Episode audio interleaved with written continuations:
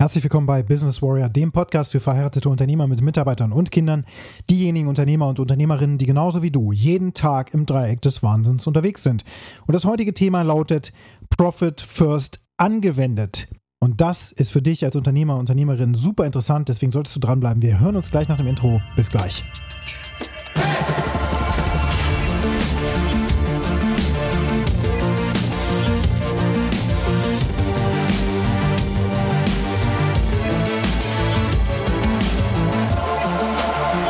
Wir leben in spannenden Zeiten und das betrifft auch mich als Unternehmer. Ich bin jetzt seit 16 Jahren dabei und in diesem Jahr hatte ich Ende letzten Jahres und Anfang diesen Jahres auch in diesen Podcast-Episoden angekündigt, dreht sich einiges komplett von links auf rechts, wenn du so willst. Ja, also wenn du so einen Socken dir vorstellst, dann wird einmal das Innere nach außen gestülpt und ich optimiere mein Unternehmen und alle meine Unternehmen, an denen ich auch beteiligt bin, auf massive Art und Weise. Und das führt dazu, dass ich vor allen Dingen auch auf die Kosten schaue. Oder besser gesagt, und das ist viel, viel sinnvoller, auf den Gewinn. Denn am Ende des Tages muss ein Unternehmen immer Gewinn erwirtschaften. Das ist das oberste Ziel. Das Einzige, was zählt, ist der Gewinn. Und jetzt kannst du sagen, oh, was für ein Scheiß, so ein kapitalistischer Gedanke und so weiter. Und das ist doch alles Mist. Und es wäre doch viel besser, wenn wir alle das Gleiche hätten, also so ein bisschen Richtung Sozialismus, ja, wo wir alle irgendwie uns wohlfühlen, so mit Ringelpiez und Anfassen und so weiter.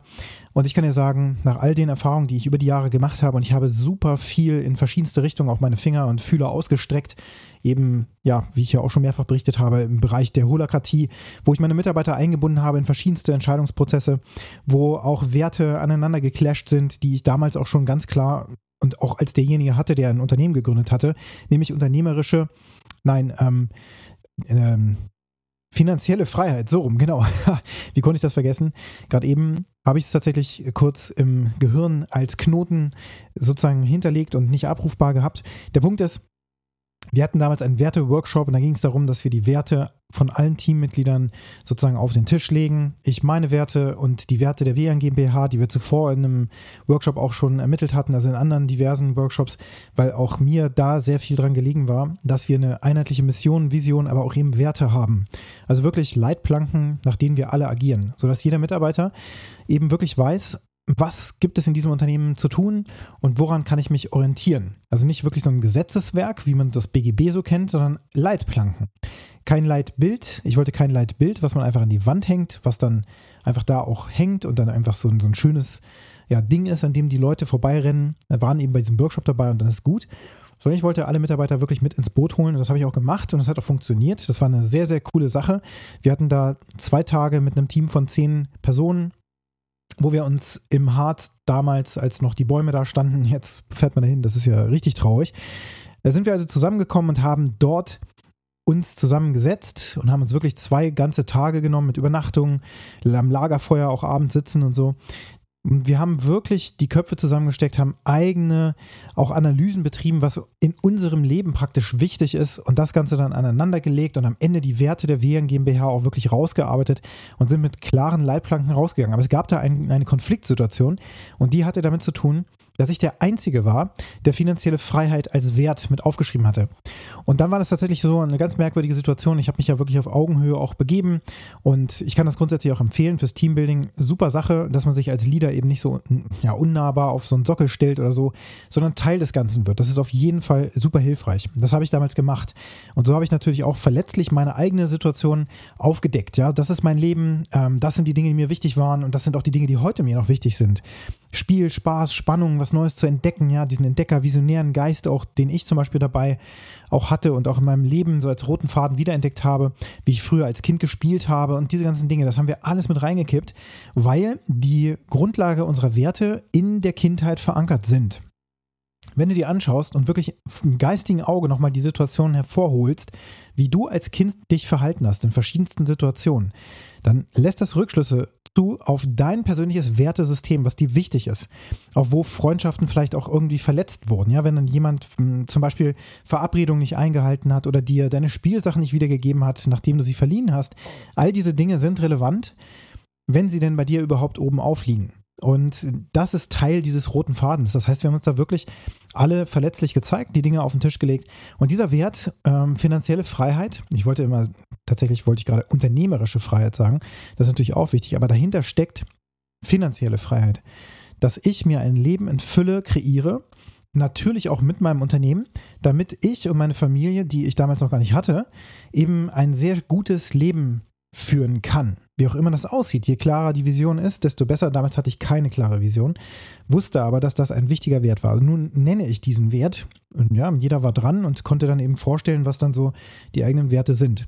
In dem Moment, wo ich es ausspreche, gab es schon von mindestens zwei oder drei Leuten äh, kritische Nachfragen. Das ist doch kein Wert. Das ist, also nee, das geht doch nicht und so weiter. Und da war vollkommen klar, auch damals schon, dachte ich mir so, meine Güte, Moment mal, Leute, Deswegen bin ich Unternehmer geworden. Ihr seid es nicht. Ihr habt kein Unternehmen gegründet. In euch steckt diese Flamme nicht mal drin. Ihr könnt zu bestimmten Dingen, die ich hier sage, nicht mehr relaten, aber ihr zerlegt das hier gerade. Also solche Dinge haben wir dann natürlich auch durchdiskutiert und mit manchen Themen, wie zum Beispiel die finanzielle Freiheit, sind wir dann am Ende auch ja, auseinandergegangen. Das war dann so ein offener Punkt, ja, wie ob wir das nochmal klären wollen oder wie auch immer. Und äh, jetzt retrospektiv betrachtet war ich da schon genau auf der richtigen äh, auf dem richtigen Weg unterwegs. Natürlich geht es um finanzielle Freiheit und ein Unternehmen wird gegründet, damit es Cash generiert. Und das muss in die Rübe rein, auch von dir, wenn du jetzt gerade anfängst, gerade ein neues Unternehmen gründest, vielleicht auch ein Unternehmen in den Sand gesetzt hast und jetzt nochmal es neu versuchst, wenn du schon lange dabei bist, so wie ich dann zu dem Zeitpunkt auch ja, gute zehn Jahre, muss dir klar sein, dein Unternehmen muss sehr, sehr viel Gewinn abwirtschaften oder erwirtschaften, so rum. Da gibt es verschiedenste Buchtipps. Das offensichtlichste Buch, was ich hier auch schon ein paar Mal empfohlen habe und auch selber schon öfter rausgezogen habe und auf meine Situation angewendet habe, das ist Profit First. Profit First, also der Profit zuerst. Wir überlegen uns nicht, Umsatz minus Kosten, das, was übrig bleibt, ist dann halt der Gewinn, sondern wir arbeiten mit dem, was wir als Gewinn erwirtschaften, auch müssen, gemessen am Durchschnitt des Markts. Also wenn du dir anschaust, was da draußen in deiner Branche so verdient wird, also in Unternehmen, die wirklich profitabel laufen, ruhig auch mit großen, Unternehmen vergleichen, dann kennst du die Umsatzrendite und das ist das, was dein Unternehmen auf jeden Fall erwirtschaften muss. Aber ich gehe noch einen Schritt weiter. Es geht darum, wie viel Cash bei dir auf deinem privaten Bankkonto landet am Ende des Jahres, verglichen mit dem, was du zu 80, 90 Prozent deiner Zeit so tust in deinem Unternehmen. Da hast du nämlich verschiedene Rollen inne und dann müsstest du schauen, was ist denn der Durchschnittsverdienst am Markt in Deutschland beispielsweise, wenn du da ansässig bist, für diese Rolle. Also wenn du jemanden einstellen müsstest, was müsstest du da für ein Gehalt zahlen? Und das ist das, was du natürlich mindestens auch bekommen müsstest. Und das ist das, was du auch als Unternehmerlohn dann ansetzen kannst am Anfang. Unternehmerlohn, also das, was du als Lohn bekommst. Und jetzt kann ich direkt auch aus der Erfahrung sagen, der letzten 16 Jahre, solange du eine GmbH, falls du eine GmbH hast, eine Kapitalgesellschaft hast, die weniger als, sagen wir, ungefähr 500.000 Euro Umsatz pro Jahr erwirtschaftet, dann hinterfrage mal ganz, ganz schnell, ob das wirklich eine GmbH sein sollte und denk darüber nach, ob du diese GmbH nicht umfirmierst, sozusagen aufgehen lässt in ein Einzelunternehmen, weil du dann mit Privatentnahmen arbeiten kannst und das tatsächlich steuerlich der bessere Weg ist. Ähm, und vor allen Dingen aber auch vom Gefühl her, denn jeder Cent, den du erwirtschaftest, ist zunächst mal für dich auch in Verfügungsnähe. Also du kannst eine Privatentnahme machen, was du bei einer GmbH nicht machen kannst. Du musst Angestellter sein. Wir haben uns damals schon für eine Kapitalgesellschaft entschieden. Uns haben damals die ganzen unternehmerischen Berater, auch an der Uni und so weiter, so tolle Sachen erzählt. Ja, ihr seid ja mehrere Gründer, ihr braucht auf jeden Fall auch einen äh, Gesellschaftsvertrag. Gesellschaftervertrag, der klar geregelt ist. Ihr müsst die Anteile auch so verteilen, dass ihr auch immer stimmrechtsfähig seid und so weiter, also stimmfähig seid. Ähm, dass auf jeden Fall keine keine Parität entsteht bei Entscheidungen. Ne? Also das ist ja so, dass man wirklich abstimmt, wie demokratisch praktisch nach Unternehmensanteilen. Und da muss man aufpassen, dass dann eben am Ende überhaupt ein, ein Weiterentwickeln auch möglich ist, ein Weitergehen auch möglich ist. Oder halt, dass die Gesellschafter, wenn sie sich nicht grün sein sollten, so ja, teils, teils gegeneinander stimmen und dann gibt es im Grunde so einen Deadlock, dass es nicht vorangeht. Sowas sollten wir dann berücksichtigen. Und natürlich, ja, Achtung, ihr müsst natürlich dann auch Gehälter zahlen. Das muss natürlich auch vernünftig sein. Konnten wir am Anfang nicht und zwei, ich glaube sogar drei der vier ursprünglichen Gründer hatten sich damals dann eben auch, ich war einer davon, über einen Freelancer-Vertrag eben anstellen lassen. Da muss man wieder aufpassen mit Scheinselbstständigkeit, wenn man nur für einen großen Auftraggeber arbeitet praktisch. Ne, dann ist man ja eigentlich faktisch angestellt. Also mussten wir auch gucken, dass wir noch andere ähm, Kunden haben, neben der dann Velian GmbH, als wir die gegründet hatten. Und das haben wir deswegen gemacht, weil wir natürlich die Löhne und Gehälter am Anfang nicht zahlen konnten. Wir hatten nicht genug Cashflow, wir hatten nicht genug Aufträge. Und wir haben ein Konstrukt erschaffen, wo wir im Grunde erstmal die Kosten vordefiniert haben und dann mussten wir gucken, möglichst viel Umsatz reinholen. Gewinn war erstmal sowieso wurscht, ja. Wir, war, ja war ja klar, dass wir im ersten Jahr erstmal auch Verlust äh, einfahren werden und so weiter. Dass wir keine großen Sprünge machen können. Das war uns am Anfang irgendwie klar. Aber jetzt sage ich, muss das wirklich so sein? Nein. Wenn du falsch denkst, wenn du dich falsch ausrichtest, dann wirst du auch falsche Ergebnisse produzieren. Wenn du dich nicht auf den Profit fokussierst und auf den Gewinn, so wie wir das damals auch nicht getan haben, wir haben geschaut, Hauptsache wir haben ein Unternehmen, Hauptsache wir sind frei, Hauptsache wir können das tun, was uns Spaß macht. Also Spaß im Sinne von, wir wollten eine Erfüllung in der Aufgabe, die wir sowieso die ganze Zeit einfach aus uns heraus sehr gerne gemacht haben. Software entwickeln, Projekte managen, ähm, mit unseren Auftraggebern, damals eben bei Volkswagen und so weiter, die ersten, dann eben auch zusammenarbeiten, sodass wir da einfach, ja, einfach so weitermachen konnten, auch wie in den, in den Projekten, die wir vorher an der Uni eben durchgeführt haben, dass es weitergeht, dass wir direkt loslegen können. Was wir nicht berücksichtigt hatten, war eben dann dieser ganze Kram mit Lohn, Gehaltsabrechnung und Buchung und so. Das haben wir natürlich outgesourced, unseren Steuerberater, das verursacht wieder Kosten und so weiter und so fort. Also ein endloser Rattenschwanz, von erstmal Verwaltungsoverhead, von auch Bilanzen, die man abschließen muss und entsprechend auch vernünftig steuerlich natürlich abschließen muss. Das heißt, bei einer Kapitalgesellschaft gibt es auch ganz andere Anforderungen, ganz andere Dinge zu berücksichtigen und so weiter. Wir haben also gleich erstmal so ein Konstrukt gewählt und jetzt rückblickend kann ich sagen, was für ein Quatsch. Es war vielleicht ganz gut, wenn man für Volkswagen arbeitet, muss man in deren Lieferantendatenbank ja rein und auch eine Dunstnummer bekommen und so weiter. Das geht oftmals auch nur, wenn man eine Kapitalgesellschaft hat, weil die grundsätzlich auch erstmal drauf gucken, hat diese Firma Kapital drin. Damals konnte man eine Firma auch nur mit vollen 25.000 Euro gründen, was heutzutage ja viel, viel einfacher ist. Da fängt man im Grunde ja bei einem Euro an oder null an und äh, füllt praktisch das Eigenkapital über die Zeit mit Gewinnen auf. Aber, und das ist eben jetzt dieses neue Learning auch, es ist viel sinnvoller, zunächst mal, wenn das eben problemlos machbar ist, dass du als Einzelunternehmen anfängst und natürlich auch die Risiken trägst. Und das ist ja das, was wir alle nicht wollen. Oh, wir wollen diese Risiken nicht tragen. Eventuell könnte das ja alles schief laufen und dann habe ich ein Problem und bla bla bla.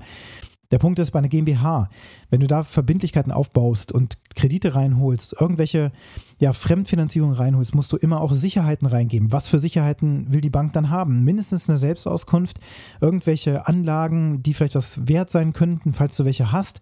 Ähm, Gebäude, Grundstücke, private Dinge auch und so weiter. Das machen dann eben viele, haften dann eben entsprechend privat, also bürgen dann letzten Endes und erhalten dann eine, eine Finanzierung, das Fremdkapital, das gewünschte für das Projekt, was wir entwickeln wollen. So habe ich das auch gemacht für Alpha Process. Und am Ende des Tages hat man den Kopf in der Schlinge und dann ist es so, dass man natürlich gegenüber der Bank auch in der Verpflichtung steht.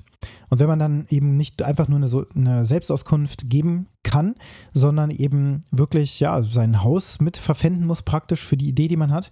Und wenn das dann kracht und dein Haus ist am Ende des Tages weg, dann hast du natürlich eine Sorge. Und dann ist es natürlich so, dass du auch der positive Effekt ist, dass du natürlich kämpfen wirst, weiterkämpfen wirst, weil da eben mächtig was auf dem Spiel steht.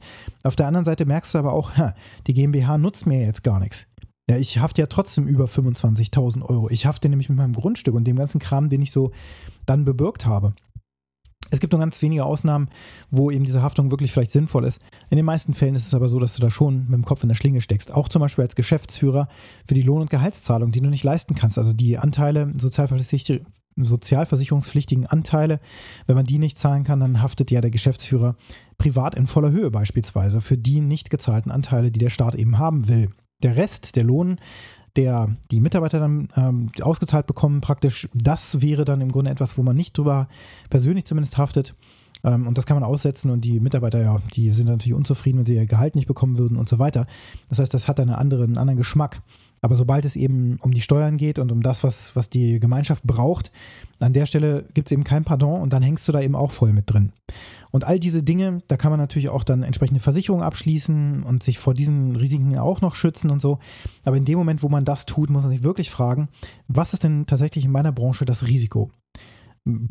Hampel ich da irgendwie rum mit irgendwelchen sicherheitsrelevanten Dingen, wo ich Millionen Schäden generieren kann? Oder ist es wirklich so, dass das ein sehr überschaubares Thema ist und du am Ende des Tages dann sowieso im Zweifel eines, eines Falles dann eben trotzdem den Kopf in der Schlinge hast?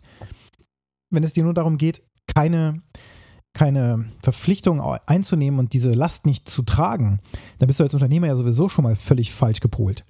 Es geht darum, dass du einfach Verantwortung übernimmst. Es gibt auch diese Beispiele. Wolfgang Grupp zum Beispiel, der Trigema ähm, dem Trigema gehört und der auch als, ich glaube, Kaufmann eingetragen ist, also eine OHG da gegründet hat oder zumindest auch ein Einzelunternehmen so vom Charakter hat, der haftet über all das privat voll mit seinem Vermögen und der sagt, das muss auch so sein. Das ist nämlich die Verpflichtung eines Unternehmers und alles andere ist nur sich aus der Verantwortung stehlen. Und das finde ich richtig cool, diese Sichtweise. Nicht einfach, weil das so heroisch ist, sondern weil das einfach realistisch ist und weil das auch faktisch so sein muss. Du musst am Ende des Tages dafür verantwortlich sein für das Geschick oder auch den, ja, das Missgeschick sozusagen in deinem Unternehmen. Und deswegen ist es da auch aus der Perspektive heraus wichtig, die richtige Rechtsform zu wählen. Aber eben auch, dass der Geldfluss zu dir hergestellt ist und zwar so einfach wie möglich, gerade am Anfang, wenn du dich neu gründest. Dann ist es mit Privatentnahmen und Einnahmen natürlich viel einfacher. Und du brauchst aber dann ein System. Und da hilft dir eben Profit First, weil du in diesem System, und da gibt es verschiedene Stufen, die du eben da durchlaufen musst, damit du das System auch aufbaust, Profit First, ist es eben so, dass du eben schaust, dass du durch verschiedene Kontensysteme einfach auch Strukturen schaffst und Ordnung schaffst, sodass du nicht selbst von dir als Unternehmen sozusagen stiehlst. Und das ist schon mal so eine coole Grundlage. Das ist auch was, was ich gemacht habe. Ich habe beispielsweise vor kurzem bestimmte Kreditkarten, die wir hatten, so Prepaid-Kreditkarten, gestoppt. Und dann ist ganz spannend, was passiert. Denn in dem Moment siehst du, wie viele, wie viele Ausgaben du monatlich so hattest, die einfach so mitlaufen und sich natürlich auch wunderbar aufsummieren. Und das ist bei so einem Unternehmen über so viele Jahre eben auch sehr, sehr einfach, dass manche Mitarbeiter, die vielleicht auch Budgets hatten, ähm, dass du mal hier eine Software getestet hast und dann ähm, vergessen hast zu kündigen oder sonst was, dafür dann aber eine Kreditkartennummer brauchst, dass du da nicht aufgepasst hast, das passiert einfach mal. Und deswegen ist einer der interessantesten Schritte auch von Profit First, seine eigenen Kreditkarten zu sperren. Also da geht es so weit, dass du sogar deine privaten Kreditkarten sperrst. Und auch das kannst du machen. Du kannst auch bei deiner Bank anrufen, kannst sagen, hey, stopp, ähm, keiner darf mir jetzt über SEPA, Lastschrift oder so von meinem Konto abbuchen. Und dann wartest du mal, was so alles aufläuft. Und das Gute ist, du kriegst ja natürlich Mahnung und jeder hat Angst vor Mahnung. Oh weia, nein, Hilfe. Da passiert ja doch nichts. Zahlungserinnerung, Mahnung, da kannst du anfangen aufzuräumen. Und das ist ein Grundprinzip in Profit First. Ähm, und viele, die mir auch erzählen, ja, ich mache schon Profit First, das kenne ich schon alles, die machen genau diesen Schritt natürlich erstmal gar nicht. Ich habe mit diesem Schritt jetzt angefangen und es ist super interessant. Ich habe es privat und auch im Unternehmen gemacht, um zu schauen, wo läuft der ganze Kram auf. Und wo muss ich genauer hinschauen? Die Dinge, die natürlich automatisch laufen, also wo ich ähm, sozusagen Terminbuchungen eingeplant habe, das habe ich alles weiterlaufen, da habe ich ja die Kontrolle drüber, das sehe ich direkt. Aber wo ich über ein SEPA-Mandat sozusagen gegeben habe, das weiß ich doch gar nicht mehr. In vielen Fällen zumindest. Also das ist einfach so, dass du irgendwann diesen Überblick darüber verlierst. Und gerade wenn die Unternehmen größer werden, ich habe ja auch mit mittelständischen Kunden, die sehr groß sind, auch schon so 3 Millionen bis 12 Millionen Umsatz und so weiter, die meine Kunden sind, auch langjährige Kunden, da ist es so, dass die auch immer wieder in diese Punkte kommen, wo sie gucken müssen, okay, Kostenkontrolle. Irgendwo hier haben wir so eine Art Kostenleck und ich muss das finden.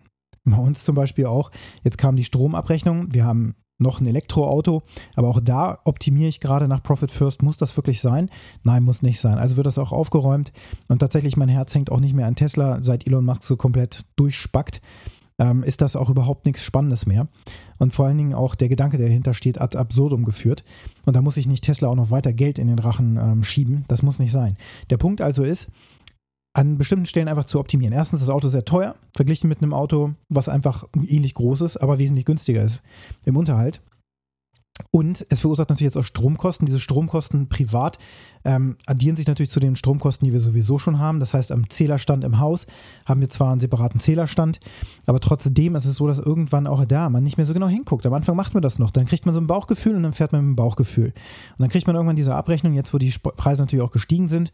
Und da wird dir das auch so gegangen sein, dass du feststellst, hm, okay, ist ein bisschen teurer geworden, aber irgendwie, wieso haben wir denn jetzt im letzten Jahr minus des äh, Elektroautos noch gut 1000 Kilowattstunden zu viel drauf geballert? wir haben irgendwo einen Stromfresser und vielleicht sogar einen defekten Kühlschrank oder was auch immer, der zu viel Strom zieht. Und da muss ich mich jetzt natürlich auf die Suche begeben. Das Beste wäre natürlich jetzt alle Sicherungen rauszudrehen und zu gucken, wie verhält sich das Ganze. Also fange ich an, wieder diesen Stromverbrauch täglich zu tracken und zu gucken, was ist da los. Wenn das Elektroauto dranhängt, dann dreht sich die Uhr wesentlich schneller logischerweise. Es muss das erstmal raus ähm, diffundiert werden oder rausdividiert werden, sodass das, was übrig bleibt, das ist, was natürlich das Haus verbraucht. Und jetzt musst du dich auf die Suche begeben. Wo ist hier der Stromfresser? Dann brauchst du natürlich so eine Stromzähleruhr und so weiter. Aber es geht auch einfacher, dann, eben, dann mit diesem Sicherungsprinzip zum Beispiel einfach zu sagen, stopp. Ich stoppe da den Zufluss, ich stoppe da den Zufluss und ich stoppe da den Zufluss und dann gucke ich, was sich auftürmt. Das klingt hart, aber es muss gemacht werden, damit du wirklich volle Kontrolle hast. Und dann läuft das Ganze auf. Und dann wirst du sehen, wo dann optimiert werden muss. Und wo auch Verträge laufen, die du eigentlich schon längst hättest kündigen müssen. Und dann zahlst du das Geld natürlich. Wir wollen hier natürlich alle bedienen am Ende des Tages. Aber es geht darum, dass du das zunächst mal siehst und dann die Möglichkeit hast, auch Dinge zu stoppen. Und zwar so zu stoppen, dass du deine Kosten kontinuierlich optimierst. Und zwar auf welchen Hinblick? Auf den Gewinn. Du definierst, wie viel Gewinn du willst. Du rechnest runter, was deine aktuellen Kosten sind. Und dann siehst du, wie viel Umsatz du machen musst, damit du diesen Gewinn kreierst. Und dann ist die Frage, wie kriege ich jetzt diesen Umsatz her? Also eine andere Denkweise. Du definierst den Gewinn, der dir zusteht. Du definierst dir, und das habe ich am Anfang, Ende letzten Jahres, Anfang diesen Jahres eben in meine, mein Impossible Game Ziel des Warriors Way gekippt, den ich als Certified Trainer meinen Kunden ja mit anbiete, mit all den Tools, die ich sonst so in meinem Köcher habe. Und dieses Impossible Game spielen also meine Kunden und ich spiele dieses Impossible Game. Und in diesem Impossible Game habe ich in meinem Business Quadranten in der Domäne Business definiert, wie viel Cash ich privat in diesem Jahr verdienen will. Und zwar kein kleines Ziel, sondern ein großes Ziel, was mich reizt, was mich, was mich anzieht, was auch impossible, also so unmöglich erscheint, dass ich, dass ich nicht glaube, dass ich das erreichen kann und mich dafür super krass strecken muss, damit ich es schaffe. Und dieses Ziel zieht mich das gesamte Jahr und führt dazu, dass ich anfange, hier und da mit der Sense durchzugehen und Dinge zu stoppen und natürlich neue Sachen zu kreieren, wie zum Beispiel Business Warrior zu gründen um dann dediziert auch damit loszulegen und das nicht mehr unter einer Flagge einer GmbH laufen zu lassen, was ein kompletter Quatsch war. Und da kann ich dich nur ermutigen, hinterfrage alles. Hinterfrage deine Rechtsform, hinterfrage die Kostenstruktur, die du hast, hinterfrage Budgets, die du gegeben hast, hinterfrage auch alle Entscheidungen, die du selbst abgesegnet hast hinsichtlich irgendwelcher monatlichen ähm, Abos und so weiter und Dingen, die getestet wurden, wie Software. Hinterfrage das. Stoppe bestimmte Dinge und dann schau erstmal drauf, was muss dein Unternehmen eigentlich für Gewinn erwirtschaften, damit du privat auf deinem Konto das sogenannte King's Cash erwirtschaftest, also das, das Geld des Königs, der Geldspeicher des Königs und du bist dieser König in deinem Königreich oder vielleicht bist du eine Königin in deinem Königreich und da hast du eben Geld, was dir zur Verfügung steht. Und Geld ist Sauerstoff und das ist das, womit du atmest, womit du dein Leben gestaltest und lebst. Und das ist das, was du brauchst, um richtig große Ziele zu erreichen, um Wachstum zu verursachen, zu transformieren, dein Unternehmen nach vorne zu bringen und überhaupt durchzustarten. Und das ist das, was ich dir heute mit auf den Weg geben will. Also schau, wo kannst du den Geldfluss für einen Moment stoppen und auch diesen Diebstahl an dir selbst stoppen. Und wo kannst du dann ein neues Ziel festlegen, das dich treibt und wo du sagst, das ist das, was ich als finanzielle Freiheit für meine Welt brauche und will, damit ich eine Stufe höher steige und mich transformiere. Und dann schau mal, was das mit dir macht und was für Gedanken dann hochkommen. Achtung, Achtung, es ist noch nichts passiert durch das reine Denken. Viele haben davor ja schon Angst. Erlaube dir also dieses große Denken. Und wenn dir der Podcast gefallen hat, dann hinterlasse mir eine positive Bewertung auf der Plattform, wo du ihn gerade hörst. Wenn du mit mir in Kontakt treten möchtest für eine enge Zusammenarbeit, so wie das meine engsten Kunden auch tun, schon seit Jahren, dann kann ich dir das wärmstens empfehlen, dass du die Kontaktdaten aus meinen Shownotes nutzt, um mit mir eben zu sprechen und deine Situation einmal anzuschauen. Dann gucken wir, wie ich dich unterstützen kann. Ich freue mich von dir zu hören und jetzt wünsche ich dir einen ganz erfolgreichen Tag.